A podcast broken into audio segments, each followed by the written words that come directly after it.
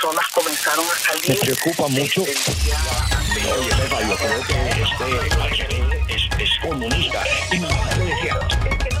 Así comienza Es Noticia de Actualidad. El resumen informativo diario. Con detalles de lo que sucedió en la jornada. Los hechos, el análisis y la opinión. Es noticia de actualidad. El resumen informativo más completo del día. Todo lo que sucedió. Lo escucha aquí. Si es noticia. Nosotros se lo contamos. Tras la votación del Senado durante este fin de semana, donde por 57 a 43 votos, el ex presidente Donald Trump volvió a ser absuelto. ¿Cuál es el futuro del Partido Republicano? ¿Podría surgir un tercer partido? Según el ex congresista Carlos Curvelo, esto podría ser trágico para los republicanos, ya que entregarían el poder a los demócratas. Carlos, gracias por estar con nosotros. Buenos días, buenos días. Te estábamos esperando, así que me puse a hablar un poquito de George Washington en President's Day. Bueno, eso vale la pena siempre. Sí, y, mm, congresista, ¿qué va a pasar a partir de, ahora, de los acontecimientos durante este fin de semana? ¿no? hicimos durante estos últimos días eh, un resumen de los, de los acontecimientos y este segundo juicio político al, al presidente, al ex presidente Donald Trump. ¿Qué va a pasar a partir de ahora con el Partido Republicano? ¿no? Es una de las eh, grandes preguntas y de las incógnitas tras eh, los cierres y en algunos de los casos puntos de vista de, de entre el ex eh, líder de la minoría en el Senado, Mitch McConnell, que después de llevar a cabo la votación dijo lo que pienso yo es lo que piensa parte de quienes conformamos el Partido Republicano. ¿Qué cree usted? Bueno, María Fernanda, esa es la gran pregunta. acabamos de de terminar el segundo proceso de destitución contra el expresidente Trump fue el proceso de destitución de un presidente más bipartidista en la historia del país. En la Cámara votaron 10 republicanos para encauzar al presidente, incluyendo a la número 3 del liderazgo republicano en la Cámara, la congresista Cheney. Y en el Senado votaron siete senadores republicanos para hallar eh, culpable al presidente del, cargo que presentó la Cámara. Eh, e inclusive, como ha señalado el, líder de la bancada republicana el señor McConnell, aunque no votó por una razón técnica eh, para hallar culpable al presidente, lo lo, lo encausó no después del voto y dejó claro que en su opinión el presidente era responsable por todo el, caos y, las muertes y el, asalto contra el Capitolio y contra la democracia que eh, eh, vivimos el 6 de enero de, este año. Así que eso es lo que abre ahora una guerra civil dentro del Partido Republicano. El señor McConnell cree que él puede manejar la guerra, que la guerra pudiera ser una guerra fría, eh, no eh, una guerra abierta. Y eh, ese proceso ya ha comenzado. Eh, y, en realidad eh, se va a, pronunciar o va a ser eh, aún más evidente cuando el expresidente Trump reinicie sus actividades públicas, que, nos imaginamos tiene que ser pronto, ¿no? Porque mientras esté más tiempo ausente de la palestra pública, pues va a eh, eh, la gente se lo va olvidando y, y, no deja de tener tanta influencia.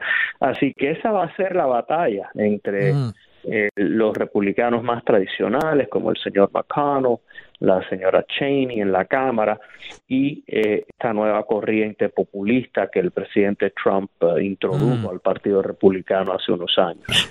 Oye, y uno de los campos de batalla de esa guerra va a ser la Florida, pero específicamente el condado Miami-Dade.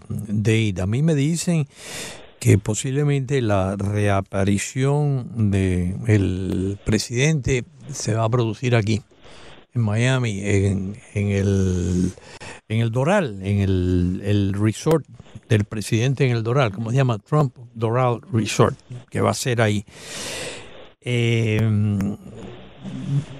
¿Cómo va a ser esa batalla aquí en, en, el condado de Miami-Dade? Por mucho tiempo aquí el Partido Republicano de Miami-Dade era el partido de Jeb Bush, era el partido de Carlos Curbelo, era el partido de otras figuras muy, muy prominentes que eh, verdaderamente le dieron auge al republicanismo aquí cuando llegaron los cubanos aquí en Miami. Esto era, esto era el sur americano y era un partido demócrata eh, eh, sureño, ¿no? ¿Qué partido va a haber aquí? En Miami, en Miami. ¿Y cómo quedas tú? el expresidente Trump obviamente goza aún de mucha popularidad entre los republicanos. No eh, un 90%, 95% como tenía antes, pero sí un 70, 75% de los republicanos. Así que eh, sigue siendo la fuerza principal dentro del partido. Y eh, eh, vamos a ver cómo se desenvuelve esta batalla, este conflicto. El problema con el presidente y es que en Estados Unidos solo hay dos partidos, entonces tienen que ser, ambos partidos tienen que ser coaliciones amplias que incluyen a, todo tipo de personas, tienen que ser diversas las coaliciones porque solo hay dos, en, en Europa no, no hay ese problema, hay, hay 15 partidos, entonces uno puede escoger ¿no? el partido perfecto para uno, aquí no, aquí solo hay dos opciones, en los partidos no están especializados como en Europa, donde hay partido verde, Partido Laboral, ¿no? Eh, entonces, eh, el, el, tema o la dificultad para los republicanos es que el presidente Trump es alguien que exige lealtad absoluta exige lealtad absoluta. Uno, uno siempre tiene que estar de acuerdo con él y, eso lo vio Mike Pence, quien estuvo ahí con el presidente eh, muy leal y consistentemente apoyándolo durante eh, más de cuatro años y entonces llegó un momento donde el presidente le pidió que hiciera algo que él no podía hacer y eh, pues uh, uh, el presidente lo, lo, descalificó, lo atacó públicamente, eh, lo insultó. Eh, así que con una persona así como figura principal es muy difícil mantener eh, la cohesión, ¿no? especialmente cuando estamos hablando de la política de Estados Unidos. Así que va a ser una un conflicto muy dinámico, impredecible, pero los republicanos tienen que darse cuenta de una cosa, si se dividen, si no pueden encontrar la unidad y la cohesión, le entregan el país a la izquierda, le entregan el país al Partido Demócrata, porque aquí solo hay dos partidos. Si uno está dividido, el otro va a dominar. Ahora, eh, así que antes de las elecciones del 2022, el Partido Republicano debe, debe, si, si le es posible, eh, buscar esa paz interna y entender que la influencia del, del expresidente Trump nunca va a desaparecer, eh, pero que tampoco debe excluir a todos los demás. Claro, lo que pasa es que, eh, y, sabemos que el ex presidente va a continuar ¿no? haciendo uso de ese, de ese respaldo y liderazgo. Eh, parte de lo que dijo a través de un comunicado ¿no? de su oficina que está aquí en, en, Palm Beach, dice nuestro movimiento histórico, patriótico y hermoso para hacer que Estados Unidos vuelva a ser grande acaba de comenzar. En los meses venideros tengo mucho que compartir con ustedes y espero continuar nuestro increíble recorrido juntos para lograr la grandeza estadounidense, dice, para toda nuestra gente. Ese fue eh, parte del comunicado emitido minutos después de que se dio a conocer los resultados de la votación en el Senado de los Estados Unidos, además de acusar una vez más que se había tratado de la mayor cacería de brujas en la historia de los Estados Unidos, este, este segundo mm. juicio político en su contra. todos aquellos, y, ¿y qué va a pasar? Con aquellos republicanos que ponen eh, en duda no solo el liderazgo, ¿no? Eh, que han eh, mencionado públicamente que el presidente tuvo mucho que ver en los ah, acontecimientos del 6 de enero. Y, y, si una de las cosas hemos visto desde que ganó la presidencia el ex presidente Trump es que fueron en contra de todos aquellos eh, que en algún momento los, los, eh, los, criticaron o que no estaban de acuerdo con el presidente, considerándolos o traidores o, representantes también de la izquierda. María Fernanda, el, el, el republicano e-, electo de mayor peso, de mayor autoridad en este momento es el senador McConnell. Y el senador McConnell ha dejado claro que él no va a admitir la mentira en el Partido Republicano, que él va a decir la verdad inclusive cuando esa verdad le sea inconveniente al expresidente Trump y a sus seguidores. Y yo sí creo que eso es importante, porque un, un, un partido político no es un club social, un partido político es un, una asociación que aspira al poder y a, a no determinar el futuro de, de, los países y de las sociedades. Eh, y, y los partidos políticos no pueden basarse en, la deshonestidad. los partidos políticos tienen que presentar ideas y propuestas eh, de acuerdo a lo que es la realidad. Y el señor McConnell, por lo menos mientras que él esté ahí, ha dejado claro que él no va a admitir eh, que la mentira eh, prevalezca dentro del Partido Republicano. Y por eso es que inclusive dijo que el expresidente pudiera ser eh, llevado eh, eh, ante la justicia por lo que sucedió el 6 de enero, también que pudiera enfrentar querellas en, en, las cortes.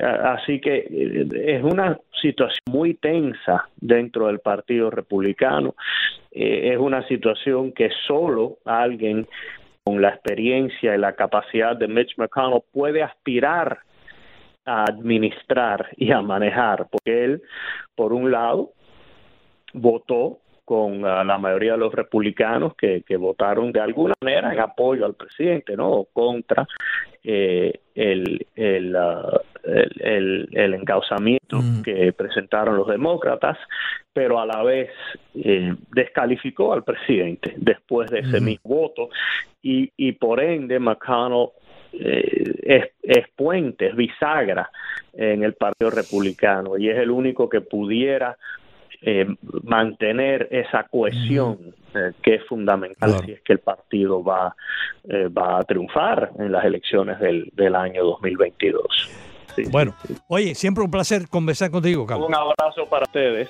Gracias nueva directiva que hay del Miami Day, lo que ha estado pasando afectado a nivel incluso internacional. Llegó el 2021 y con nuevos retos que enfrentar. Y aquí a nivel local y a nivel de todos los Estados Unidos. Para llevar ese mensaje que la educación realmente es la clave para la recuperación de la economía y de la pandemia, para ayudar a esas personas que se han quedado desempleados, programas en la ciberseguridad, en el mercadeo digital, en el campo también del análisis de datos. Cuando hay estas tormentas, eh, ¿qué es lo último que se pone en actividad en una ciudad como Nueva York? Y como se sabe, las escuelas están cerradas. Quiere decir que los niños están ahora afuera gozando, imagínate, gozando de la nieve, pero poniendo su vida en, peligro. Leonid Belekov nos daba más detalles de lo que sucedió hoy en Moscú. Putin como envenenador, con este título, Putin se va a quedar en la historia porque la noticia de que vamos a hablar es horrible. La información para poder enfrentar los cambios que se avecinan la encontrará aquí, en Actualidad Radio. Es noticia de actualidad, el resumen informativo más completo del día. Más completo del día.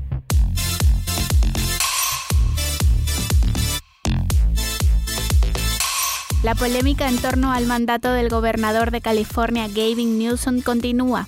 Mauricio Cárdenas, periodista desde Los Ángeles, conversó con Yoli Cuello sobre la posibilidad de su destitución del cargo por mal manejo de la crisis, como de la situación que vive el Estado por la pandemia. No alcanzaría, no me alcanzaría el tiempo para contarles todos los errores que se le han enumerado aquí que ha cometido este gobernador. Ha sido, creo que, la, la mayor eh, falta o el peor momento para la pandemia el manejo que le ha dado este gobernante. Eh, empezando por cosas tan sencillas. Cuando, cuando empezó todo esto, eh, lo primero que hizo el gobernador fue decir que pues, el, presupuesto del Estado de California eh, estaba se había ido muy lejos y que estaba en un en rojo, que entonces todos los empleados del Estado tenían que bajarse el sueldo de 10%. Efectivamente le bajaron el sueldo a todos 10%, eh, y tres meses después entonces nos enteramos que él no se bajó el sueldo. Eh, ordenó el tema de las mascarillas a nivel estatal, todo el mundo mascarillas y restaurantes cerrados. él va a comer con sus amigos a un restaurante famosísimo francés que hay cerca de Sacramento, eh, con todos sus amigos, adentro sin mascarilla. O sea, las escuelas cerradas, sus hijos siguieron yendo a las escuelas privadas donde los tienen. En fin, eh, cosa tras cosa. Y algo que no se menciona mucho, que a mí me parece muy curioso, y pues todos sabemos por qué, eh, el robo del siglo. Yo le he llamado y le he hecho un seguimiento en mi programa de radio aquí en el sur de California al robo del siglo. ¿Cómo les parece que del Departamento de Desempleo de California, donde dan los cheques del desempleo, se robaron cerca de 100 billones de dólares de la ayuda federal, del Estado y de nuestros impuestos. Y no ha pasado nada. No ha rodado ninguna cabeza. El gobernador simplemente cambió a la directora, como para que no se dieran cuenta o para que arreglara. Después ya hubo una investigación. El gobierno federal del, expresidente Trump les dijo, les están robando el dinero. No hicieron nada. Pasaron seis meses hasta cuando empezaron a actuar. Y resulta que entonces todos los presos de California cobraron cheques de desempleo. Los reos de la Florida cobraron cheques de desempleo. Personas de Nigeria, de Argentina, de Colombia, de, México, todo el mundo cobrando cheques de desempleo. O sea, un desfalco, un robo impresionante y no ha pasado nada. Por eso lo que tú decías, el, el, movimiento para sacar a Newsom fue tomando fuerza, con estas noticias que les estoy diciendo, fue tomando fuerza, fue tomando fuerza, y para marzo se requería el millón y medio de firmas. No, hace ya varias semanas ya están las firmas, millón y medio de firmas. Simplemente las están corroborando y autenticando. Pero yo creo que va a ser un hecho que a este gobernador que ha sido un desastre en el manejo de la pandemia y que reabrió la economía cuando se dio cuenta que lo de las firmas venía en serio, que la revocatoria era en serio, decidió abrirla de la misma forma en que la cerró, de manera arbitraria, sin ningún sustento científico. Quebró a miles de restaurantes, quebró a miles de pequeños negocios, y él sigue es con su aspiración, a él le gusta salir en televisión porque él sueña es con la Casa Blanca. Pero de resto, el manejo que le ha dado a la pandemia en California ha sido, yo creo que, de los peores en el país. Y la cereza del pastel sale hoy. Una investigación le acaban de descubrir que le dio billones de dólares a todos sus amigos con dinero del gobierno federal para la ayuda del COVID. Del CARES Act, básicamente. Y billones. Exactamente. A todos sus, de, sus grandes amigos que contribuyeron para su campaña política, a todos los benefició con contratos que no se necesitaban licitación y es decir, se los dio a dedo. Es decir, repartió todo ese dinero del presupuesto simplemente a sus amigos. Bueno, eh, dijeron que iban a entregar a, la primera semana de, de, marzo las firmas, tienen que ser verificadas. Eh, ¿Cómo es el procedimiento? Porque no es la primera vez que en California le revocan el mandato a un gobernador, ¿no? Así fue que entró Arnold Schwarzenegger la vez pasada, ¿no? Así fue que entró Arnold, era Gray Davis, el gobernador en aquel entonces. Eh, demócrata también salió y por eso entró el, el, el actor eh, Arnold Schwarzenegger. Esta vez parece que va a ser eh, lo mismo, las firmas ya están, eh, se recogieron, recaudaron, se recogieron las firmas de manera súper rápido, eh, las están verificando y el proceso va tan adelantado que ya hay varios candidatos con muchas posibilidades de, de, llegar a la gobernación de California, como el exalcalde eh, de San Diego, Bob Fulconer de San Diego, republicano que hizo un excelente trabajo en San Diego y es uno de los más opcionados para repetir lo que hizo en San Diego eh, a nivel estatal, que ha sido, repito, un verdadero desastre. El manejo también de, del tema de la luz. En la quinta economía del mundo, como, California, se va la luz. No hay luz por sectores. Eh, en la quinta economía del mundo, entonces el tema del desempleo, la gente que realmente necesita el desempleo, no se lo pagan porque ahora sí están investigando. Para investigar, para investigar eh, este robo del siglo, ya dijeron que se necesitan, eh, no sé, 300 mil horas de hombres trabajo, entonces, en otras palabras, nos dijeron, no se puede investigar porque nos va a costar mucho dinero. Entonces, que se, que se roben los, los, los 100 mil millones de dólares, los 100 billones, eh, ya se lo robaron, ya no se podrá hacer nada. Entonces, hay, un, hay, un, hay una locura total en el Departamento de Desempleo con gente que realmente sí necesita su chequecito de desempleo y no se lo están dando porque ahora sí están investigando. Entonces, estamos, estamos hablando de mil millones de dólares, no estamos hablando de una sí, cifra pequeña, exacto. ¿no? Es que empezó como 100 millones, entonces fue cuando yo lo, lo dimos a conocer y yo le he seguido la pista mucho al tema y luego que 200 millones y no que eran con 300 millones y luego que 500 y ya la última cifra pasó a 100 billones. Va a ser peor. Pues Mauricio, estaremos pendientes de lo que suceda en California. Muchas gracias por el reporte. Con mucho gusto. Feliz tarde para ustedes. Igual para ti. Es noticia de actualidad. Toda la información que debes conocer.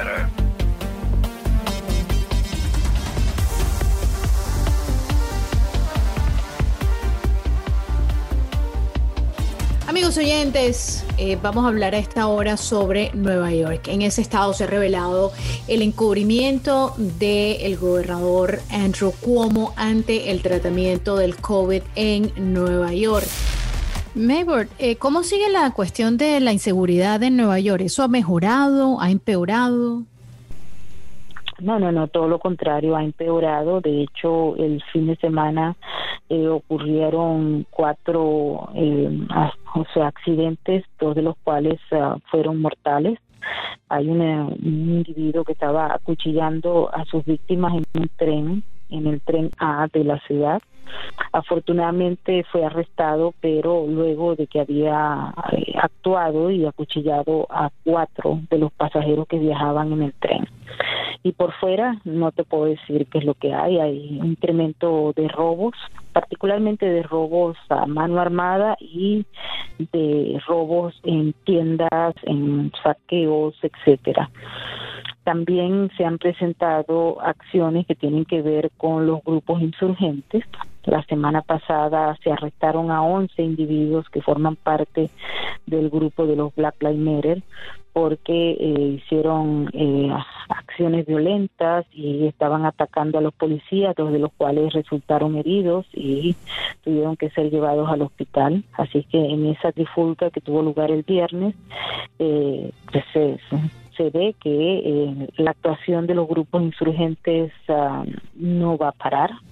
Ellos han dicho que van a seguir, así es que, bueno, Nueva York está como en, en un periodo en el que dista mucho de lo que era hace dos o tres años, porque también eh, debido a la pandemia y a las pésimas condiciones climáticas, eh, pues no hay gente, es una ciudad medianamente fantasma, el turismo ha mermado muchísimo, eh, muchas tiendas ah, que han cerrado, mucha gente mudándose de la ciudad de Nueva York a otros estados, incluyendo al estado de la Florida y a Texas, y eh, pues ha bajado el número de trabajos y por supuesto que en paralelo ha incrementado el número de desempleo y de personas que andan buscando alguna vía para salir de la ciudad porque los costos siguen en la misma medida, pero mucha gente, hay más de 80 mil personas sin, eh, sin hogar homeless que este, son atendidos en una parte en los mm, refugios que tiene visto la ciudad, pero otros eh, se mantienen en los trenes, se mantienen en los centros ah, de acopio, pero a pesar de ello, pues pareciera que no se dan abasto porque son muchísimos. Estamos hablando de, de 80 mil personas de acuerdo a la coalición de eh, homeless que de la ciudad de Nueva York. Maybor, pasando antes de, terminar la entrevista, ¿tienes algo nuevo sobre Alex Saab? No, todavía sigue preso, aislado. La defensa se ha quejado. La defensa solicitó nuevamente que no se vaya a proceder con la extradición de Alex Saab y aquí se mantiene la misma expectativa en positivo de que el gobierno de Cabo Verde va a cumplir con todo lo establecido y que va a enviarlo al estado de la Florida. Lo que no se tiene fecha es cuándo, pero la defensa la hemos visto bastante nerviosa en estos últimos días. Hizo diligencias la semana pasada en dos ocasiones y mantienen también la denuncia de que una vez que Alexa salió de una cárcel ordinaria a una cárcel, a un prácticamente domicilio, eh, se han agudizado las medidas de seguridad y los abogados tienen muchísimos problemas para poder comunicarse con él. Muy bien. Maybor, como siempre, muy agradecido. Eh, promueve un poco, por favor, eh, tu, o mucho, promueve lo que tú quieras, tu programa Sin Filtro, que es eh, excelente. Sí, hoy quiero invitarlos a, a, todos los que nos están oyendo porque tenemos un programa doble tanda. En la primera parte vamos a hablar sobre eh, la visita que está haciendo aquí a Nueva York el candidato de Rafael Correa a la presidencia de Ecuador, Andrés Arauz, y los últimos detalles ah, de la Fiscalía de Colombia que fueron entregados a la Fiscalía de Ecuador en relación al financiamiento de la candidatura de Arauz por parte de miembros del ELN y particularmente de eh, un grupo que este, es temido y que tiene varias investigaciones abiertas en Colombia. Vamos a estar conversando con John Marulanda este aspecto. Y en la segunda tanda vamos a tocar nada menos y nada más que la decisión del juez español que imputó a Juan Carlos Monedero, eh, uno de los fundadores de Podemos, por su vinculación con la empresa Neurona, que es una empresa mexicana financiada por el chavismo y por Evo Morales. Eh, que Monedero fue uno de los observadores en las recientes elecciones presidenciales en Ecuador. Así que vamos a tener muchísimos detalles. Para este tema vamos a estar con nuestro aliado de Libres 2.0, Luis Martín desde Madrid. Excelente. Monedero. Muchísimas gracias. Monedero, Íñigo Errejón y Pablo Iglesias fueron los inventores de este asunto llamado socialismo del siglo XXI. Tres ideólogos comunistas españoles que fueron los ideólogos, los consejeros, los asesores de Hugo Chávez desde el primer momento en que Hugo Chávez llegó al Palacio de Miraflores hace cerca de 20 años. Así es, y también Hugo Chávez les pagó creando el partido Podemos. Sí, como no, les pagó cerca de 7 millones de dólares que estas tres sabandijas nunca declararon al Internal Revenue de España, que es el Departamento de Hacienda, y pues no ha pasado absolutamente nada. Eh, le han puesto multas a Messi, el jugador de fútbol, le han puesto multas a Cristiano Ronaldo por tener dineros no declarados, pero Pablo Iglesias, que hoy en día es el vicepresidente del gobierno de España, dejó de declarar su parte de 7 millones de dólares y no ha pasado absolutamente nada. Y bueno, pero pareciera que en estos momentos se está moviendo fuertemente eso, el hecho de que se haya imputado a Monedero, que era uno de los que se negaba rotundamente. Hoy el juez, a, raíz de una factura de, más de 26 mil euros que fue un elemento clave para que el juez decidiera imputarlo y ha sido citado para el mes de marzo, así que esto se pone bueno. Me alegro mucho. Y tú siempre en la vanguardia.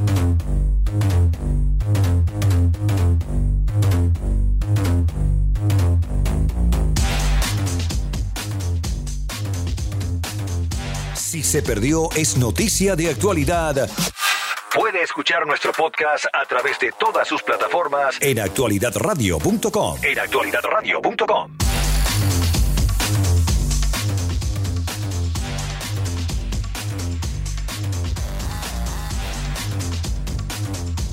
Es noticia de actualidad.